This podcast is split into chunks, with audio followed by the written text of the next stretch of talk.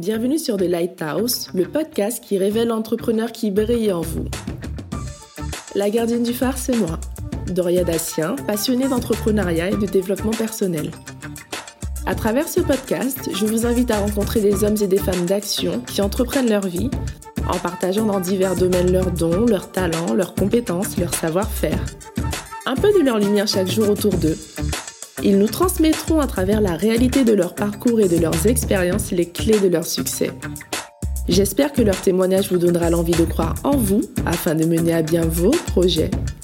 Vous écoutez The Lighthouse Ça commence maintenant. Bonjour à toutes et à tous, j'espère que vous allez bien et que votre confinement se passe également pour le mieux. Dans cet épisode inédit, je vous invite à rencontrer Maimona Toumar. Elle est doctorante et ce que j'aime chez elle, c'est sa capacité à être à l'écoute des opportunités et à se laisser naturellement conduire par celles qui se présentent. Aussi, elle a créé avec sa mère Gribouilly une association qui propose des solutions de garde d'enfants aux entreprises. Son portrait sera décomposé en deux épisodes. Dans cette deuxième partie, on discutera avec Maï de l'évolution du secteur de la petite enfance en France, ainsi que des actions de Gribouilly auprès des entreprises. Elle nous parlera également de tous les outils modernes et ludiques mis en place par l'association pour les nounous, dans le but de leur permettre de monter en compétences et de répondre aux attentes du marché. Installez-vous confortablement et laissez-vous inspirer. Oui, c'est euh, une communauté apprenante de garde d'enfants. Donc les gardes d'enfants, c'est ces femmes qu'on appelle souvent nounous, euh, qui gardent euh, les bébés dans leur propre, dans le, cocon familial. Et donc pourquoi c'est une communauté apprenante? Parce que c'est des femmes qui veulent se professionnaliser. Euh, elles ont vraiment euh, ce besoin de mieux connaître euh, le développement de l'enfant, d'être aussi à jour sur toutes les questions de parentalité parce que la société évolue extrêmement vite. les familles qu'elles accompagnent aujourd'hui ne ressemblent pas du tout aux familles qu'elles accompagnaient il y a 10 ans ou 20 ans. et pour elles, c'est une condition sine qua non pour vraiment avoir de l'impact parce que finalement, cette période-là de la petite enfance, elle est extrêmement importante pour, euh, se, pour euh, se constituer et pour garantir à chacun un meilleur avenir, etc. Et en parallèle, ce qu'elles ont pu percevoir, c'est que leur emploi était menacé parce que justement, le, le, secteur n'était pas bien structuré, il y avait beaucoup d'acteurs, mais il n'y avait pas forcément tout le temps la possibilité pour elles de s'exprimer sur quels sont leurs besoins et de partager leur expertise de terrain. Et donc, euh, elles ont décidé de, de, monter une association à partir de l'impulsion de, de, ma mère euh, pour partager leurs bonnes pratiques. Et donc, on a des ateliers de professionnalisation euh, tous les week-ends, aussi en semaine pour celles qui sont en recherche d'emploi. et ça, ça leur permet vraiment de, de, constituer un socle de savoir complètement unique, finalement, et complémentaire de ce qu'elles peuvent trouver en formation continue. Et c'est intéressant parce que du coup, ça donne une ouverture énorme sur tous les partenaires, tous les acteurs du secteur, de la petite enfance, de, des services à domicile, euh, etc. Et, euh, et donc aujourd'hui, euh, concrètement, à côté de ces ateliers de professionnalisation, on fait aussi de l'accompagnement des familles. D'accord, oui, c'est ce que j'ai vu du coup. Voilà. Et donc c'est vraiment dans une idée de coopérative, on est en train de créer justement cette forme euh, juridiques là en parallèle de l'association, euh, elles vont pouvoir elles-mêmes finalement faire tous ces services qui sont euh, autour de leur métier de la garde d'enfants. Ah, c'est bien. Et c'est génial parce qu'en fait pour elles c'est comme une promotion. ça permet de valoriser toute leur expertise terrain, ça permet aussi finalement d'être sûr qu'elles sont toujours à la page parce que quand elles sont garde d'enfants auprès des familles, il y a quand même une posture aussi, elles sont employées de la famille, etc. Alors que là, c'est un cadre beaucoup plus neutre et finalement, on a créé un tiers de confiance dans le secteur. Et donc, euh, ce qui est assez magique là, c'est que ça fait plusieurs, euh, plusieurs mois qu'on a des familles euh, qui nous sollicitent pour recruter une garde d'enfants, pour les accompagner, les orienter. et aujourd'hui, c'est avec les grandes entreprises qui soucient de la conciliation des temps de vie pour leurs collaborateurs qu'on fait aussi des partenariats euh, qu'on vend nos services. Et là, ça nous permet de toucher beaucoup plus de parents. En fait. c'est excellent. Vous êtes sur plusieurs axes, si je comprends bien. Au début, ça a commencé avec les nounous en elles-mêmes. Euh, les accompagner en fait dans, dans, leur métier, dans leur démarche et puis les ouvrir en fait à tout ce qui existe autour, l'écosystème. C'est ça. Ensuite, tu as dit les familles. Exactement. Donc, vous avez aussi touché les familles. Combien de personnes, en fait, vous accompagnez Enfin, les nounous, ça a été une association, une communauté de combien de personnes? Ouais. Euh, du coup, on a les adhérentes, elles sont euh, plus de 150. Ah ouais Et on a euh, le réseau qui est beaucoup plus large. Euh, et donc là, on a plus de 700 personnes, euh, 700 gardes d'enfants Ah sur oui. l'île de France. Après, il faut savoir que la moitié des gardes d'enfants sont en île de France pratiquement. Ouais, Donc euh, on est aussi sur un, un- un vivier d'emploi euh, important euh, où beaucoup de personnes ont besoin justement d'être accompagnées. Et là, on est en train, donc on a fini une campagne de crowdfunding, on a pu collecter plus de 18 000 euros. Et donc, avec ces, ces fonds-là et le soutien de la Fondation Lagardère, on lance aussi un outil qui euh, est assez simple, c'est l'ABC des nounous. Euh, c'est par SMS, elles vont pouvoir tout simplement euh, demander toutes les informations dont elles ont besoin pour bien faire leur travail, euh, pour bien accompagner les familles, pour bien orienter les familles, Elles vont envoyer etc. la SMS à qui? À un numéro euh, gribouillis, justement. Ah ouais Et donc ça permettra, et en même temps, d'avoir euh, accès, euh, donc, euh, comme je le disais, à cet annuaire de tous les partenaires qui sont pas forcément bien connus euh, par les professionnels, et inversement d'ailleurs. Ça permettra aussi d'avoir accès euh, à des petites fiches euh, pédagogiques. euh, partager par exemple des comptines du monde puisqu'elles viennent du monde entier, elles ont commencé à enregistrer, on pourra euh, euh, par exemple avoir euh, les, les paroles euh, par SMS et excellent. nourrir tout simplement effectivement l'aspect culturel.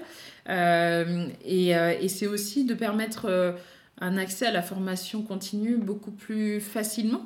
Euh, parce qu'on va avoir tous les partenaires de la branche qui vont pouvoir nous donner toutes les informations clés et nous on va pouvoir constituer des plans de formation pour elles qu'elles vont pouvoir suivre facilement. Ouais. Euh, ce qui est important, c'est qu'aujourd'hui, elles souffrent de la fracture digitale.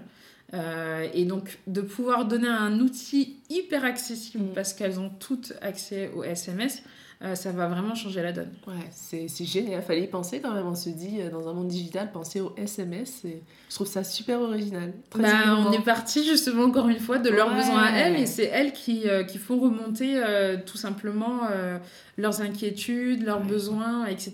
Donc c'est ce qu'on disait tout à l'heure, l'intelligence collective, Ouais, c'est vraiment exactement. de se dire, bah, on ouvre les oreilles, on écoute réellement et on arrête effectivement d'aller sur nos propres intuitions parce que effectivement euh, dès le début nous on, a- on s'était dit bon bah avoir une application euh, pour les gardes d'enfants ça pourra aider Mm. etc mais il y avait d'abord un gros travail à faire sur la confiance qu'il y a entre les gardes d'enfants et les professionnels et ensuite sur l'accès à toutes les ressources dont elles ont besoin. Ouais, franchement, c'est génial. merci non, mais du coup, parce que je comprends que de toutes les façons, ces, ces nounous-là, qui, ce sont des, des femmes qui, à la base, euh, elles n'ont pas vraiment eu de diplôme en se disant je vais devenir assistante maternelle. C'est des personnes qui, euh, par, leur, euh, par leur histoire, par leur parcours, sont devenues en fait nounous. Du coup, c'est vraiment une façon pour elles bah, de se professionnaliser et de, bah, de, de, de certifier, d'attester en fait leur, leur métier aujourd'hui.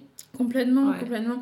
Euh, on, a, on en a quand même certaines, effectivement, qui sont passées par un, un cursus d'abord euh, très académique Ouais. avant d'exercer, mais pour la majorité, effectivement, elles ont commencé à exercer, en plus, euh, très souvent, il y a 20 ans, 25 ans, voire Mm. 30 ans, euh, à une période où bah, c'était beaucoup plus Mm. difficile d'avoir accès à l'information, etc. Et euh, ça correspondait tout simplement à un besoin d'une famille voilà, qui était voisine. ou, euh, Exactement. avait- C'était voilà, ça. hein. Exactement, c'est le bouche à oreille. euh, un tel m'a présenté Ouais. un tel, ils ont besoin d'une garde d'enfant. Et donc, il y, avait une, vraiment un côté très informel. Euh, bien sûr, il y avait des contrats, etc., mais un côté très informel à ce métier-là.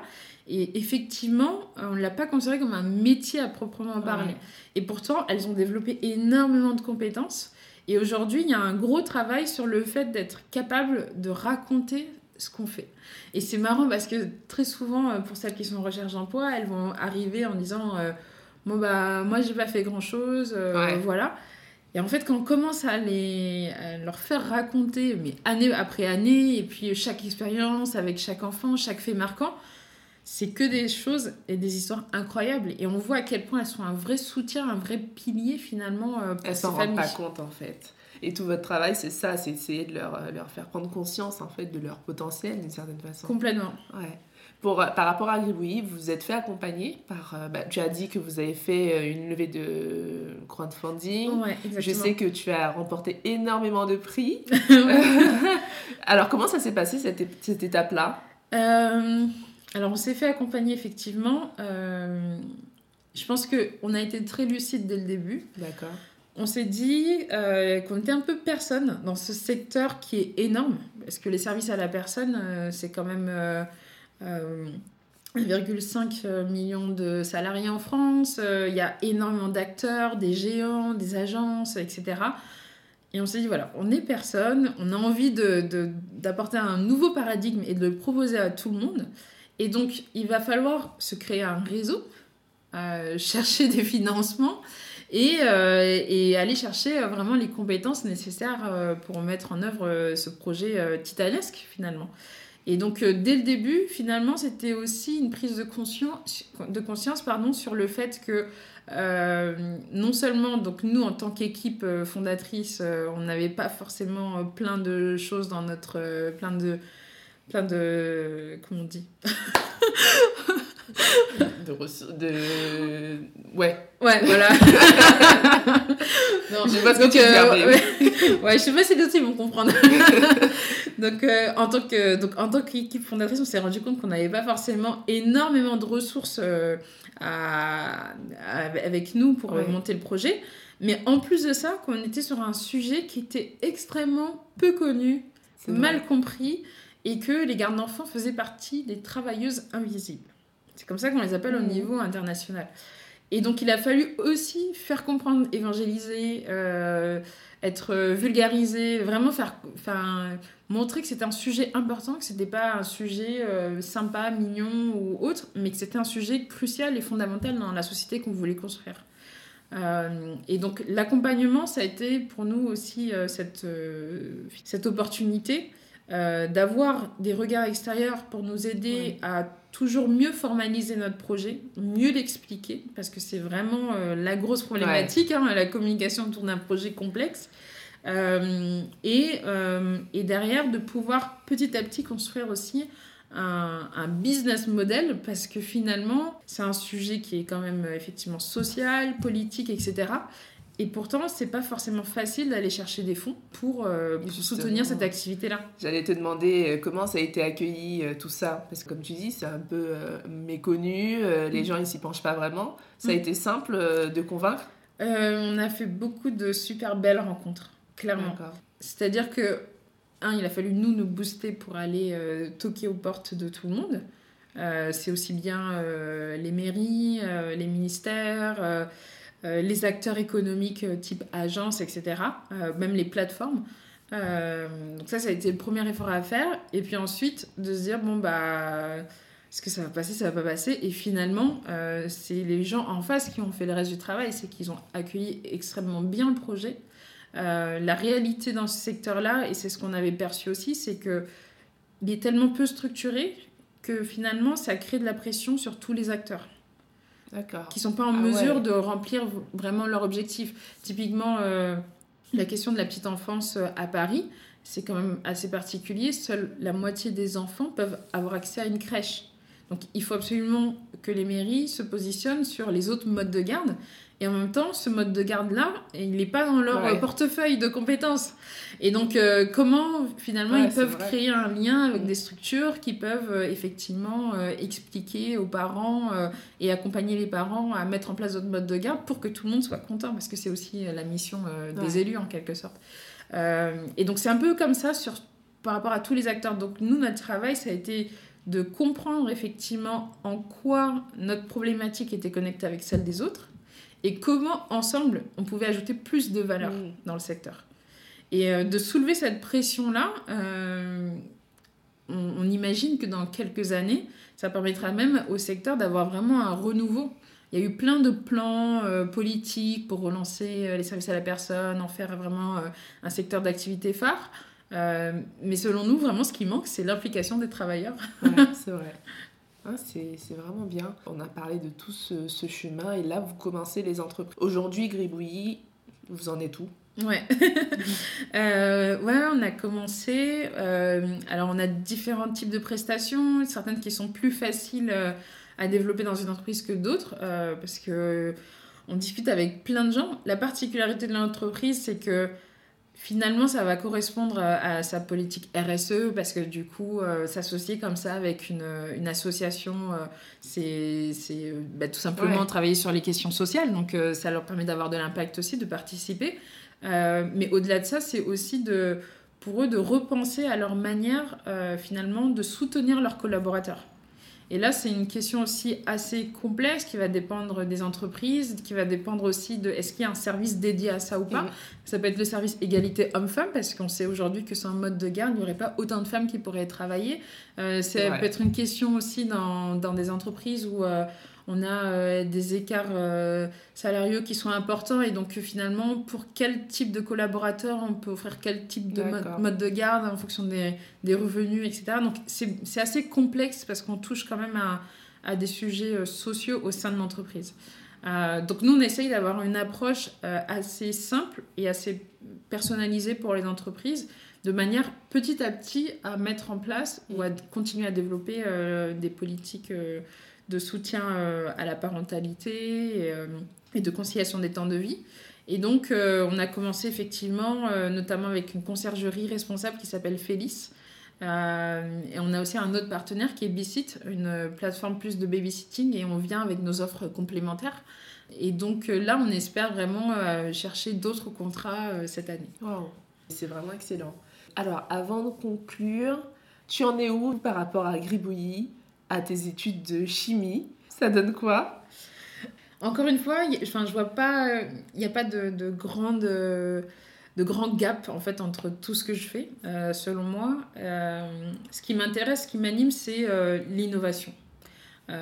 Se dire que voilà il y a des frontières et on n'arrive pas à les franchir. On sait qu'on pourrait mieux vivre si on passait de l'autre côté. Et qu'est-ce qu'on pourrait faire? Quel type de levier on a etc euh, donc cette question d'innovation me passionne. Et la deuxième question, c'est celle de la justice sociale. Et donc finalement, je vois pas de contradiction dans tout ça. Je me vois euh, pas forcément euh, rester chez Gribouillis toute ma vie. On verra en fonction des projets qui vont venir, etc. Mais c'est quand même un, projet porté par et pour les gardes d'enfants. et demain, j'aimerais bien que ce soit tous les employés euh, des services à la personne et tous ces travailleurs aussi peu qualifiés qui ont besoin de ce genre de structure, de communauté pour euh, s'accomplir dans leur métier et dans leur vie.